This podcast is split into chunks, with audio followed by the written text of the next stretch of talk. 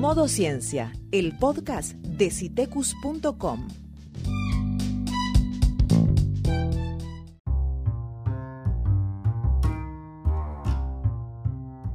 Pone tu smartphone, tablet o computadora en modo ciencia.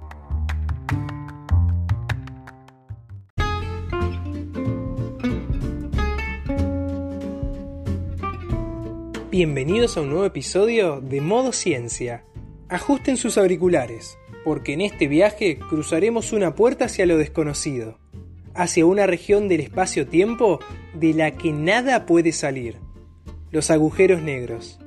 ¿Qué sabe la ciencia sobre los agujeros negros? ¿Cómo los detecta? ¿Dónde se encuentra el agujero negro más cercano? ¿Qué es el horizonte de eventos? ¿Qué ocurre en un agujero negro? El invitado de este episodio es el doctor en física Pablo Cisterna.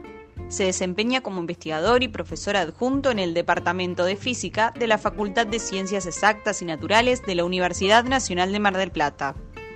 Es profesor en el Departamento de Filosofía de la Facultad de Humanidades de la misma universidad. También es divulgador científico, pianista y compositor. Activamos el modo ciencia y lo escuchamos.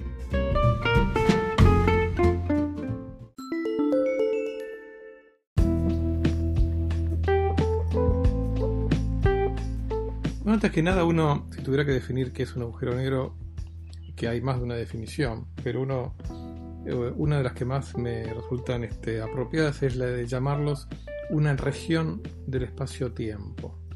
Una región de la- del espacio-tiempo de la cual nada puede salir.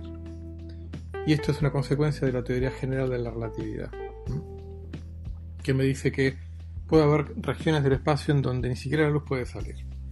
Eso tiene una larga historia, una historia que comenzó ya por el siglo XVIII, este, cuando ya, por ejemplo, eh, el geólogo, astrónomo y clérigo John Mitchell, inglés, eh, dijo que bueno que debería haber objetos suficientemente densos como para que ni siquiera ni siquiera la, la luz pudiera surgir. También más o menos un poquito después, unos poquitos años después, este, Pierre Simon de Laplace, uno de los padres de la, de la mecánica celeste, uno de los grandes genios que aplicaron la física de Newton al estudio del sistema solar,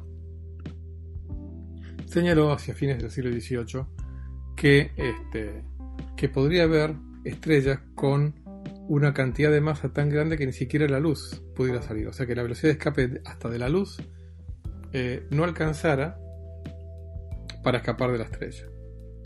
Y bueno, finalmente hubo que esperar hasta el siglo XX cuando Einstein, con su teoría de la- general de la relatividad, predijo que esto podía ocurrir. En realidad no lo predijo específicamente Einstein, la historia es bastante larga. Eh, hubo, el propio Einstein se, se resistía a aceptar algunas de las consecuencias de su propia teoría. Se resistía a aceptar que existieran estos objetos llamados agujeros negros. Pero bueno, ot- otras personas este, contemporáneos de él, como Carl Schwarzschild este, o eh, Lemaitre, insistieron que esto podía ser realidad. Pero bueno, vamos a hablar un poquito más sobre los agujeros negros.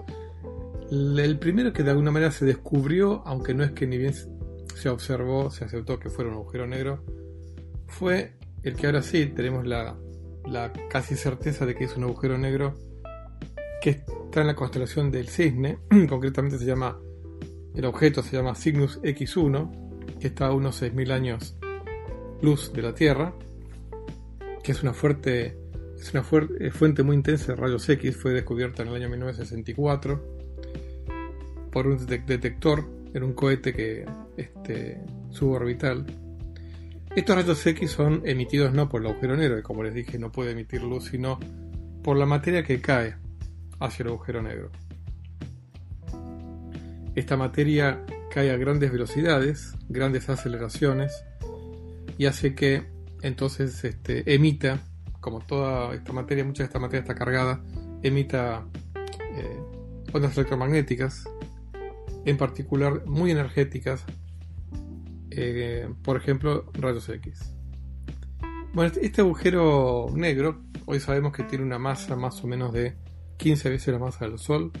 En realidad es un- es un sistema binario donde el, ah, agujero negro está orbitando alrededor de una estrella, lo que se llama una estrella supergigante azul, que tiene una masa de más o menos cerca de 20 veces la del, 20 veces la del Sol y un radio de unas, este, también unas 20 veces el radio del Sol. Y esos chorros de materia recorren cientos de millones de kilómetros, incluso más, eh, miles y decenas de miles de millones de kilómetros, hasta ir desde la estrella hasta el agujero negro. Realmente, eh, hoy en día tenemos la casi certeza de que eso es un agujero negro. También habrán escuchado hablar de que el año pasado se realizó la primera foto de un agujero negro. Pero este agujero negro es un agujero negro diferente, es lo que se llama un agujero negro supermasivo, que se encuentra a nada menos que este 55 millones de años luz de la Tierra, en la galaxia conocida como M87 o Messier 87. Este agujero negro tiene nada más y nada menos que una masa de 6.000 millones de veces la masa del Sol.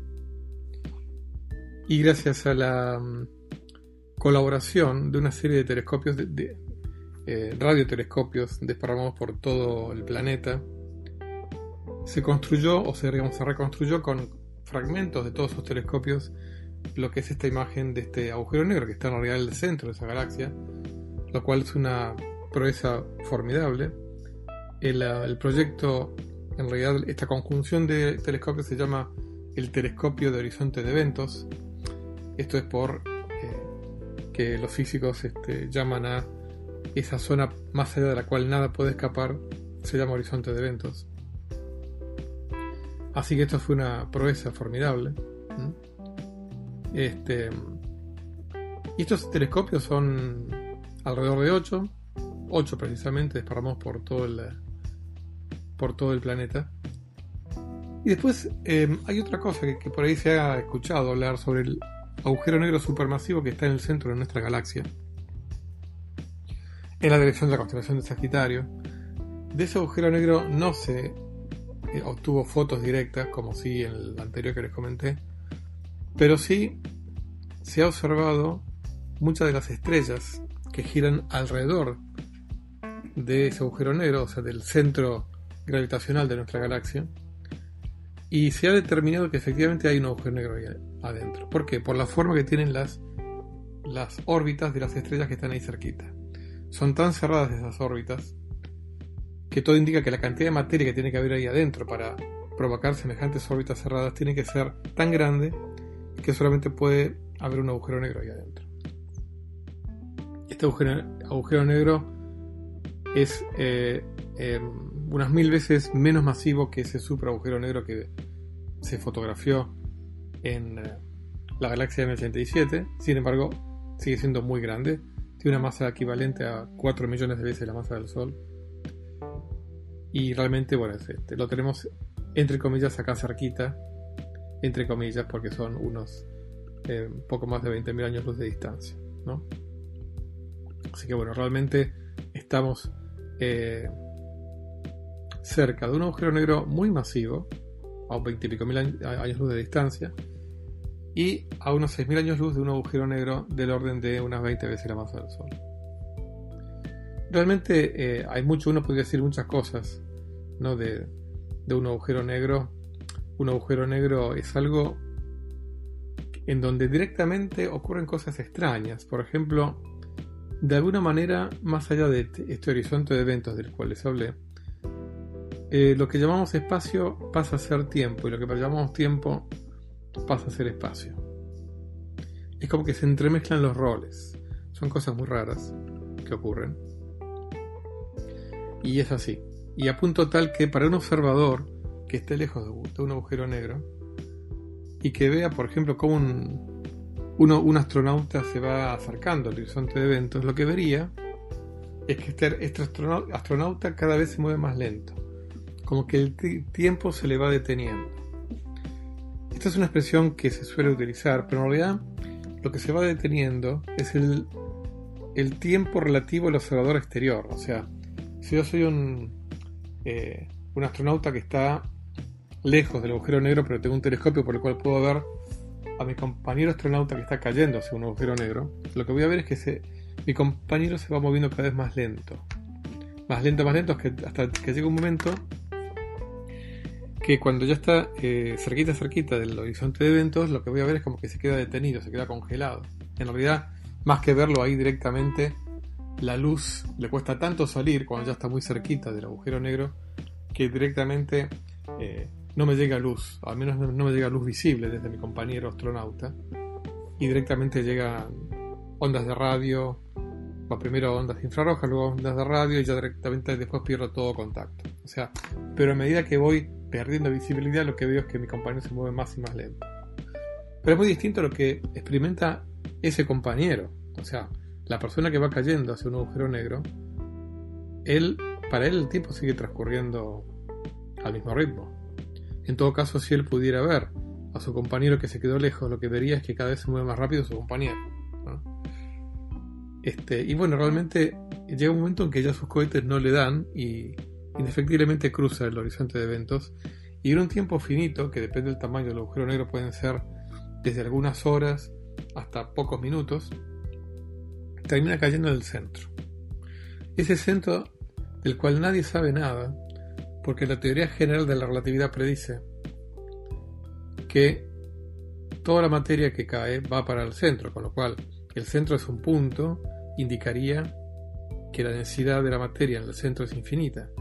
Como en general los físicos no creemos en, en cantidades eh, físicas infinitas, la conclusión a la que llegamos es que la propia teoría general de la relatividad anuncia su propio límite. O sea, en esa región ya no puede describir lo que pasa. Ahora, ¿qué es lo que pasa? No lo sabemos. Las esperanzas están en que algún día esa hipotética teoría que unifique la teoría general de la relatividad con la mecánica cuántica, la llamada gravedad cuántica, pueda describir qué es lo que pasa ahí. Hasta ahora no sabemos qué es lo que pasa. Lo que sí sabemos es que seguramente pueden pasar cosas muy extrañas. Muy extrañas. Este, y como para ir terminando les cuento un par de curiosidades. Si un agujero negro que tuviera la masa del Sol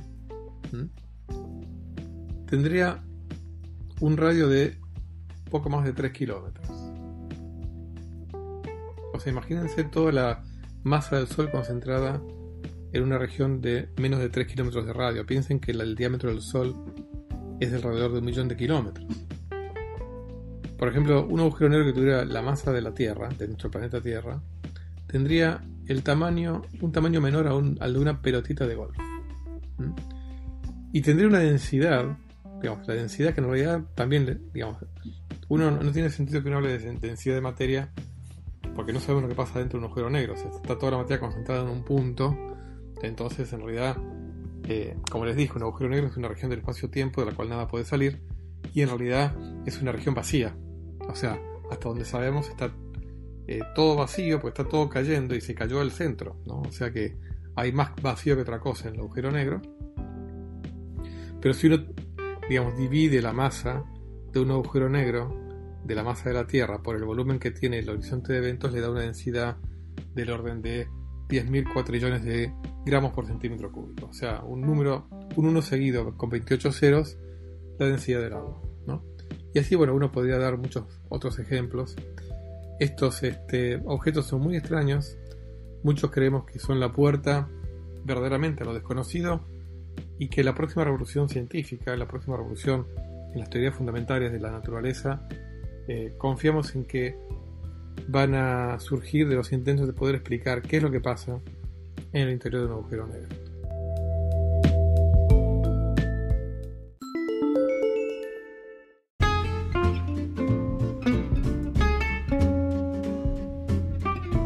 Así pasó otro episodio de Modo Ciencia. Pueden acceder a más contenido sobre ciencia, tecnología y sustentabilidad en citecus.com. Hasta el próximo capítulo.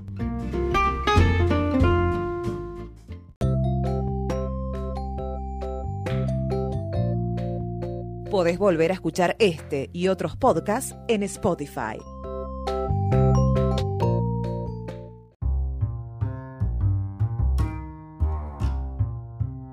Visítanos en citecus.com. Encontranos en las redes sociales como Citecus OC.